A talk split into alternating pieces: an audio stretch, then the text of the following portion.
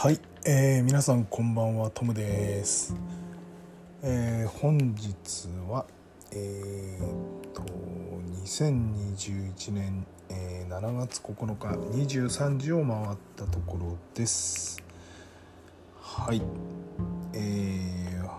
本日の、えー、入門サイバーセキュリティ、えー、スタートしたいと思います。はい。えー、と昨日あの昨日というか今日というかちょっと寝落ちしてあの同じ日に2回収録してます。えっ、と今日は9日の日のニュースになります。で9日なんですけれども特に、えーと、製品サービスとか脆弱性のニュースはありません。あと業界関係もありませんね。今日は普通のニュースをえー、と久しぶりに多いです12345件ですね、えー、ご紹介したいと思います。えっとまずはですねゴルフ専門チャンネルで、えー、不正アクセスがありメールアドレスが流出。偽メールの送信も確認されたというニュースです、えー、ゴルフ専ゴルフ番組の、えー、専門チャンネルゴルフネットワークのメールサービスが不正アクセスを受けたことが分かりました。会員のメールアドレスが流出したほか迷惑メールの配信に悪用されたということです。これはあの JCOM の子会社なんですね。で同チャンネルを運営するジュピターゴルフネットワークによれば同チャンネルでメールニュースの配信に利用するメール配信システムが不正アクセスを受けたということです。7月6日14時15時頃の2度にわたり不正アクセスがありシステムに登録されたメールアドレスが4万件約4万件あったそうですね。こちらがダウンロードされてしまったと。さらに13時半頃から15時頃にかけて3回同システムよりクレジットカード会社を装う迷惑メールが配信されたと送信されたということです。え同日16時頃メール配信を委託している事業者から迷,、えー、迷惑メールの配信を確認しメール配信サービスの停止をしたとの連絡が同社にあり調査を行ったところ被害が判明したということです。え今回の問題を受けて同社では対象となる顧客に対し経緯を報告するとともに謝罪。メールニュースの配信は原因を特定修正するまで一時停止するとしています。はい。ゴルフネットワークっていう番組ですねはいまああの迷惑メール出されただけなのかこれから何かあるのかちょっと心配ですが、まあ、ここで収まればいいなと思います。まあ、原因究明今してるってことなんで、あのまた、あのえー、結果が分かり次第ニュースで出てくるのかなと思いますのでこちらの方フォローしていきたいと思います。はい続いてですね、えー、これあの大手の会社ですね TSUTAYA ですねなりすましによる不正やログインを確認しています。確認されたということです。えー、TSUTAYA オンラインにおいて外部の第三者が同サイト会員になりすました不正ログインが複数件確認されたということです、えー、7月2日時点で一時的にログインを停止しています。同サービスを運営するカルチャーコンビニエンスクラブによれば6月16日から同月30日までの間伝えオンラインにおいて会員本人になりすました数件の不正ログインが確認されました。不正ログインをして商品が購入された事実はありませんが顧客の個人情報を守るため一時的に伝えオンライン会員のログインを停止しています。不正アクセス対策を講じた上でログインを再開するとしています。はいということです。えー、詳しくはあのカルチャーコンビニエンスクラブのホームページをご覧いただければと思います。これ結構大きい話かもしれないですね。うん今のところ TSUTAYA のオンライン会員のログインを停止している状態かもしれないですね。ちょっと今カルチャーコンビニエンスクラブのホームページ見てみようかなと思うんですけれどもどうだろう？これ CCC ってやつですね。えー、っとニュースになってるかな。うん。ちょっとホームページが重すぎて全然出てこないですね。うん。かりづらい。ちょっとタブレットトではちょっと見づらい見づらいですね。うん。えーとなんかあるかな情報。ちょっとホームページ見ています。うん。あ全然あれですね。ニュースなニュースがないですね。ちょっとあのホームページ見ても載ってないかもしれないんでちょっとまた他の、えー、ソース確認していきたいなと思います。すいませんお待たせしてしまいました。はい、えー、続いてですね。えー、これあの物流事業をやってる日清って会社があります。これがアメリカ子会社に不正アクセスがあったと。ダークウェブに情報が流出しているそうです。物流事業を展開する日清は米国にある子会社が不正アクセスを受け搾取された情報がダークウェブに掲載されたことを明らかにしたと。同社によれば同子会社のサーバーが5月6日に不正アクセスを受けたものでサーバーより搾取された情報がダークウェブに掲載されたことが判明しました。掲載情報の具体的な内容や流出経路については分かっていません。同社は、えー、現地当局現地当局に、えー、協力するとともに調査を進めている状況で7月9日の時点で、えー、取材に、え、対するコメントはできないということでした。被害が生じた子会社の名称なども明らかにしていません不正アクセスを受けたサーバーのシステムについてはリカバリー処理を実施しすでに復旧済みとなっていますまた同グループ会社における他グループ会社における不正アクセスの影響については否定したということです。はい。ダークウェブやっぱり持ってかれちゃうんですね。まあおそらく結構クレジット情報とかそういうの入ってるのかな。ちょっと分かんないですね。クレジットはないのか。顧客の情報ですかね。日清のね。個人と個人のなんか取引とかないと思うんで、うん。まあ、このニュースも、え今後明らかになってくると思いますんでフォローしたいと思います。はい、えー、続いてですね、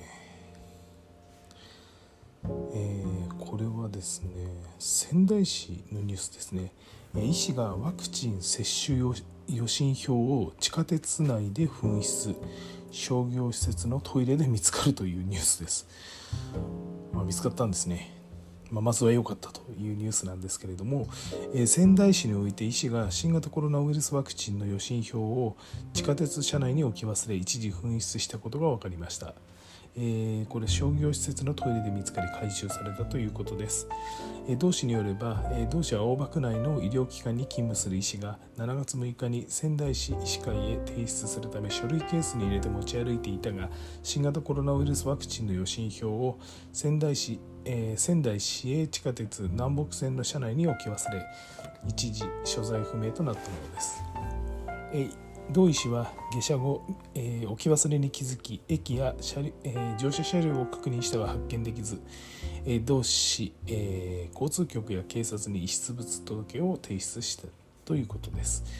6月1日から30日かけて、え、同医療機関で新型コロナウイルスのワクチン接種を行った76人に関する108件の予診票で、え接種え、非接種者、えー非接種者の、えー、氏名住所電話番号生年月日、えー、性別余震に関する、えー、質問事項などが記載されています、えー、同時、えー、同日夕方、えー、同市、えー、これえっ、ー、と何区内って言うんだろう。太いに白いって何て読むんですかね。ちょっとしなんだろう。田代っていうのかな。区内のちょっとごめんなさい。読めないです。の商業施設で利用客が、えー、施設内のトイレで書類ケースを発見。同施設より翌7日に金融金融機医療機関へ連絡があり全ての予診票を回収したということです。紛失の判明を受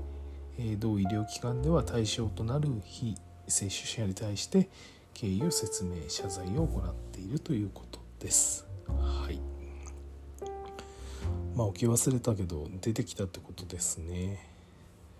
まあまずは一安心なんですけどまあコピーされてるかどうか分かんないですからね。まあ、本当にあの置き忘れ気をつけてもらえればなと思います。ちょっと僕もあのセキュリティ部署にいた時にあのリモートアクセスパソコンっていうんですか端末っていうんですかね海外にあの、えー、行くあの職場でですね人間がいてまあそれを対応して、まあ、行ってらっしゃいと。で持っていかしたんですけど成田でですね置き引きにやってパソコンなくなっちゃったって。ああそうなんだ。って連絡受けてですね。まあでもリモートアクセスだからなと思って。あの大丈夫かと。パスワードわからない限りは入ってこれないしな。それトークンで入っていくやつだったんですけどね。トークンも同じカバンに入れてて盗まれちゃったです急遽ですねシステムあの遮断してですね全端末1回。でパスワード全部変えてもらってパスワードっていうかあのちょっとしたあの仕組みを変えてもらってそれで使えるようにはしたんですけれどもあの盗まれた端末だけ使えないような形でしたんですけれどもまあそのコストたらやすごいコストでですねやっぱりこういうものがなくなっちゃうとか個人情報がなくなるとか端末がなくなるって本当もう、まあ、ある意味想定はしてないので予診票がなくなるなんてきっと想定してないんで、まあ、亡くなった時もう亡くした時はもうびっくりしたと思うんですよね。まあ、こういうことがないようにしないといけないんですがやっぱりこう持っていかないでなんかこううまいやり方ないかなと思いますね。どうしてもやっぱりこれ手で持っていかないといけなかったのかもしれないですけどね。その辺はちょっと分かりませんがえくれぐれも気をつけていただければと思います。はい。それでは今日最後のニュースです。えっとこれはですね、えー、PR タイムスっていう会社ですね。発表前の配信代行プレスリリースに外部アクセスがあったと。URL を推測された可能性があるということです、えー、プレスリリースの配信代行サービスを手掛ける PR タイムスは配信前の一部プレスリリースや関連データが外部の第三者に取得されていたことを明らかにしました。同サービスは1ヶ月あたり2万件を配信しているプレスリリースの配信代行サービスです、えー、現在あの約5万社が登録しています、えー、同社によると13社14アカウントが発行する予定だった未発表のプレスリリース230件に関連する画像ファイルを含んだ圧縮ファイル230件や13社のうち4社のプレスリリース28件に関連する PDF ファイル28件が5月4日から7月6日にかけて国内の無関係な IP アドレス1件よりアクセスされ取得されていたことが判明したものです。プレスリリース発行前の情報がソーシャルネットワークサービス SNS 上に公開されているとの報告が利用者から寄せられ調査を行ったところ問題が判明したということです。対象ファイルは下書きや未発表の状態でもアクセス制限がかかっておらず URL を直接指定すればアクセスできる状態で URL に一定の法則があったことから第三者によって推測されたものとみられています。なるほど。えー、雑誌の取材に対しては PR タイムスでは個人、えー、顧客保護を理由に具体的な件数の言及を避けたが対象となる13社には上場企業も含まれていたそうです。対象となるプレスリリースの中に企業より適時開示情報として株主向けに公開された情報は含まれておらず対象企業に対してヒアリングを実施したが金融証券取引法上のえー、重要事実との認識で発行されたプレスリリースはなかったということです。えー、同社は引き続きアクセスログについて調査を進めており今回外部からのアクセスにを特定できた IP アドレス以外からも同様のアクセスが行われていなかったが過去に過去も含めて調査を進めています、え、ログの保管期間については明らかにしていませんまた再発防止策に向けて画像ファイルを含む圧縮ファイルについてはプレスリリースが未公開の場面にファイルロードができないダウンロードができない仕様を変更しています。PDF ファイルに関しては7月9日の段階でも未公開時点におけるアクセス制限はかかっていなかったかかっていないが、えー、緊急対策として URL を第三者が予測できない文字列となるよう改修を実施し実施しました。一時的な対応としてよりさらなるセキュリティ強化を図ろうとしています。また緊急で改修を行ったものの、えー、事業継続においてサービスの停止といった影響は特に出ていないとしており、えー、9日以降についても、え、通常通りサービスを提供する予定ということです。はいということでした。なんか不正アクセス関係多いですね。今日不正アクセスが1件、えー、2件、3件、3件ですね。昨日も1件ありましたね。うん、なんか増えてるような気がしますね。はい。えー、ということで本日の収録は終了したいと思います、えー、明日土曜日なんですけど出勤です。明日はえー、っと物流設備関係の、えー、実際物を動かす物を動かすというか機械や設備を、えー、上位システムとつなげてですね、まあ、上位システムが更新になるんでその、えー、大きな接続試験を明日やります。最後ですね。えっ、とそれとですねうんとまあちょっといろいろありますね。そうですねいろいろ作業があって明日は出勤ですね。なんかもうずっと土曜日働いてるような気がします。もうちょっと休みたいなと思うんですけれども。うん。まあ先週あ違う違う違う。今週か。今週水曜日は休みました。これ休みっていうかあの前のあの振り休ってやつですね。振り替休暇ってやつですね。前の土曜日出勤した。それがたまに溜まってるんで8月の、え第1週ぐらいに一気に使おうかなと思ってます。はい。まあそんなこんなで、えー、ちょっと明日も頑張っていきたいと思います。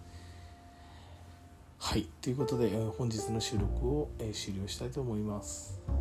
え隙間時間に聞いていただけるとありがたいです、えそれでは皆さんおやすみなさい。さよなら。